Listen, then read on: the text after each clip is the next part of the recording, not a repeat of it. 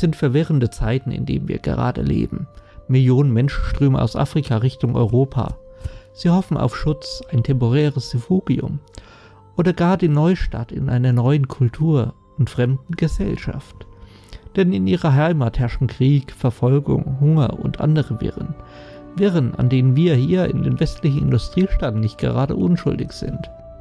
Dennoch schotten wir uns ab in der sinnbildlichen Festung Europa.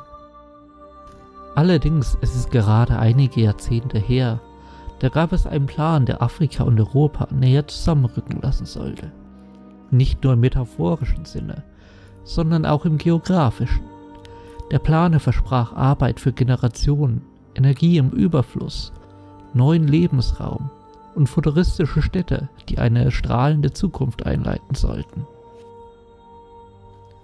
Mein Name ist Michael Förtsch und das ist Great Things Never Made.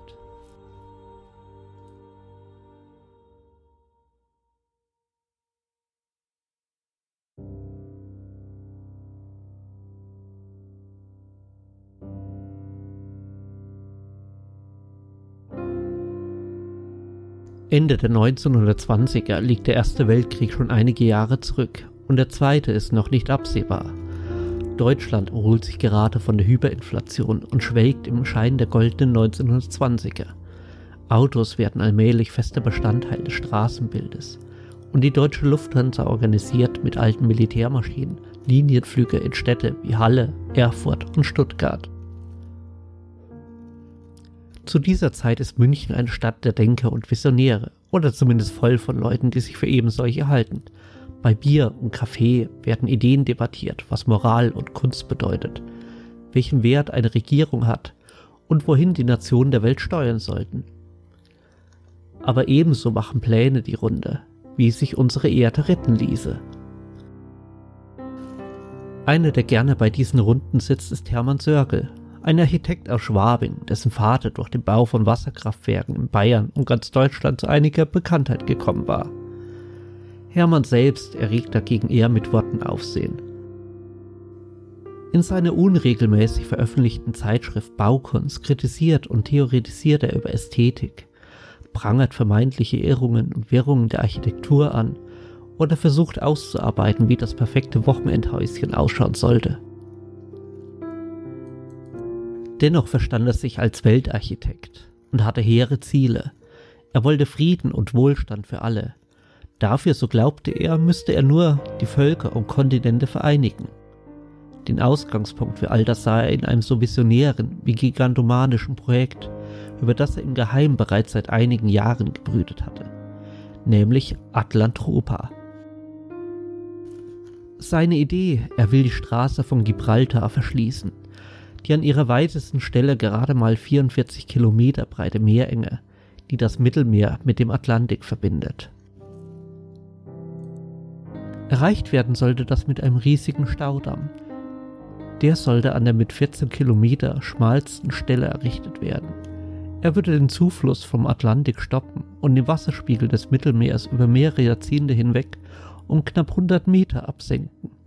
Ein Fünftel der Wasserfläche würde damit verschwinden die Küsten sich um mehrere Kilometer ins einstige Meer hinaus verschieben und damit ein neuer Superkontinent entstehen. Denn dort, wo einst Wasser war, würden Afrika und Europa plötzlich verwachsen sein. Insgesamt hätte es 500 bis 600.000 Quadratkilometer an neuem Festland gegeben.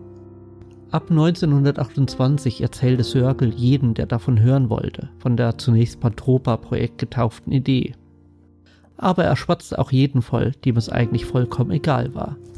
Ein Jahr später veröffentlichte er Broschüren und sogar ein Buch über seine Vision von der Mittelmeerabsenkung und drei Jahre darauf den großen Atlantropa-Plan. Das Ehrwitzige, Sörgel fand für seine Idee viele Unterstützer und Mitstreiter, nicht nur Spinner oder Möchtegerne.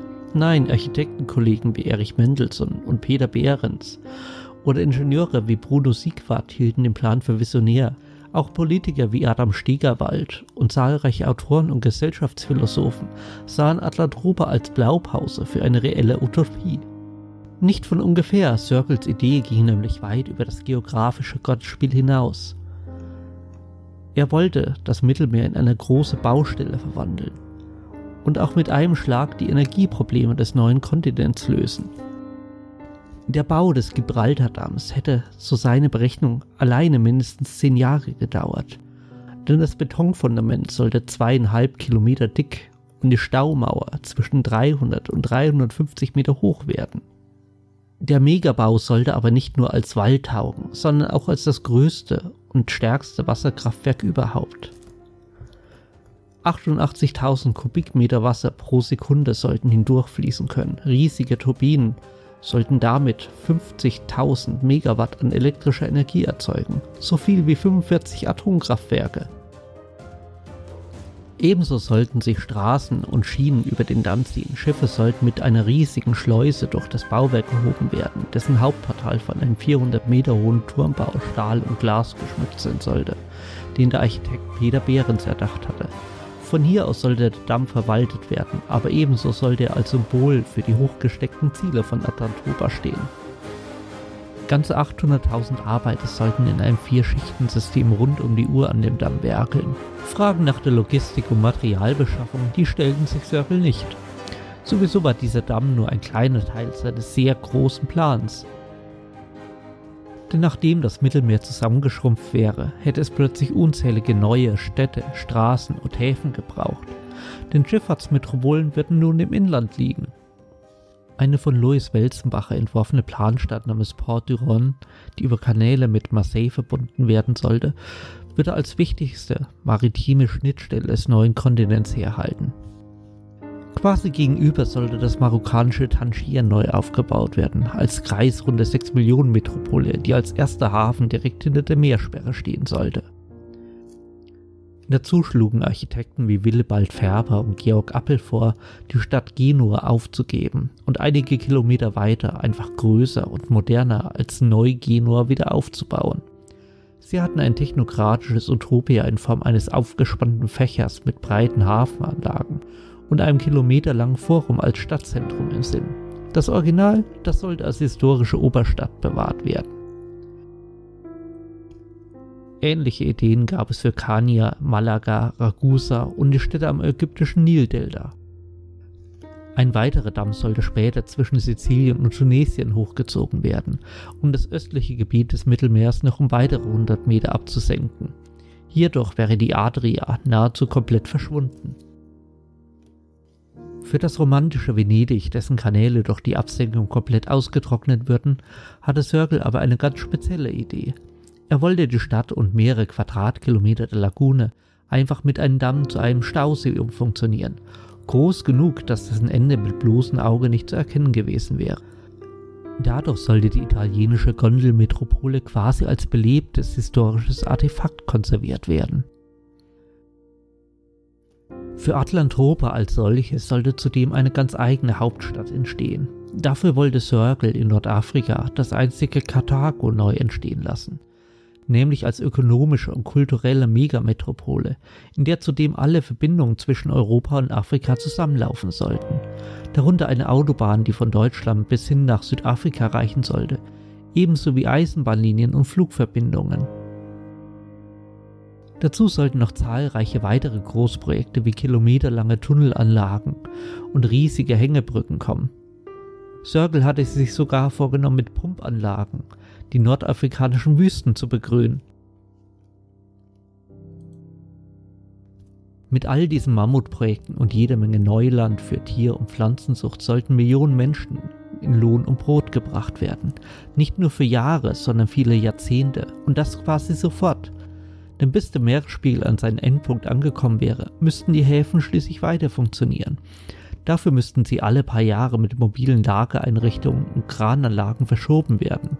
Dafür braucht es Leute.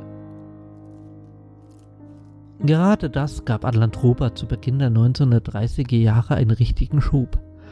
Denn da schlitterte die Weimarer Republik nach den güldenen Zwanzigern in eine Krise, die Arbeitslosigkeit wuchs rapide, Banken konnten ihre Kunden nicht auszahlen, das Sozialsystem war überfordert.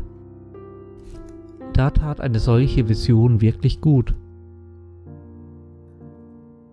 Im Jahre 1933 erweiterte Circle seine Vision sogar noch. Er wollte das Kongo-Becken aufstauen und künstliche Minimeere im Tschad und im Süden Afrikas anlegen und mit einem zweiten Nil Süßwasser in die Wüstenregion bringen. Und damit hoffte er, ganz im Sinne des kolonial-rassistischen Denkens, auch das Klima der Sahelzone abzuändern und den trockenen Kontinent herunterzukühlen auf Temperaturen, die nun für weiße Europäer etwas verträglicher wären. Bevor seine große Vision Wirklichkeit werden sollte, sollte es dennoch schon eine Zentrale des neuen Kontinents geben. Die wollte Hermann Sörgle in Genf errichten lassen, nämlich in direkter Nachbarschaft des Völkerbunds. Der von Fritz Höge erdachte Bau sollte noch vor dem Gibraltardamm entstehen und Sörgels Idee an die Menschen bringen und all deren Unterstützern und Planern eine symbolische Heimat geben. Die Atlantropa Zentrale sollte aus einem Kuppelbau bestehen, in dem eine Dauerausstellung von Modellen und Zeichnungen des Projekts zu sehen gewesen wäre. Drumherum sollten sich drei große Hochhäuser gruppieren, die mit verglasten Ringen verbunden gewesen wären. In der Mitte ein riesiger Mast, von dem aus die Welt mit Radiobotschaften beschallt werden sollte. Doch dann kam ein Mann an die Macht, der plötzlich alles veränderte. Adolf Hitler, es war nicht so, dass das Atlantropa-Projekt jemals wirklich in greifbarer Nähe gewesen wäre. Aber ein Projekt der Völker- und Staatenvereinigung hat in der Abschottungs- und Autarkiepolitik der NSDAP keine Zukunft. Dazu bissen sich Sörgels Ideen mit der Vorstellung des Lebensraums im Osten. Sörgel wollte Atlantropa dennoch nicht aufgeben und versuchte sein Projekt der Naziführung zumindest in Teilen schmackhaft zu machen – er warb für eine Mittelmeerabsenkung als Teil eines Imperiums aus Großdeutschland und Italien, wobei weiterhin Frieden und Verständigung im Zentrum der Version stehen sollten. Er wehrte sich gegen Vorschläge, Atlantropa vollends mit der Nazi- und Weltherrschaftsideologie aufzuladen, um die Unterstützung der Faschisten zu gewinnen, denn das sei einfach gegen die zentralen Ideale seiner Idee.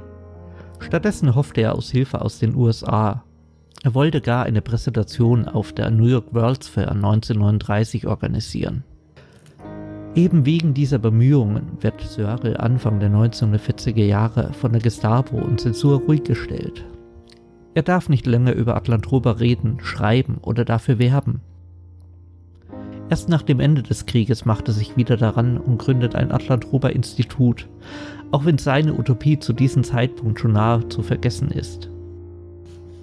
Bis zu seinem Tod im Jahre 1952 gab er seine große Vision niemals auf. Er hielt weiterhin Vorträge, suchte Unterstützer und sprach vor allem mit jedem über Atlantropa, der davon hören wollte. Wie realistisch die Pläne Circles überhaupt jemals gewesen waren, darüber wird bis heute gerne gestritten. Der Bau des Gibraltar-Staudamms. Seinerzeit wäre es zweifelhaft gewesen, ob der benötigte Beton für dieses Bauwerk überhaupt zu beschaffen gewesen wäre die Arbeiter zur Baustelle und wieder wegzubekommen. Eine logistische Unmöglichkeit. Aber das Bauwerk selbst, das wäre zwar eine statische und architektonische Herausforderung gewesen, aber auch umsetzbar. Das haben gigantische Projekte wie der Drei-Schluchtendamm in China bewiesen.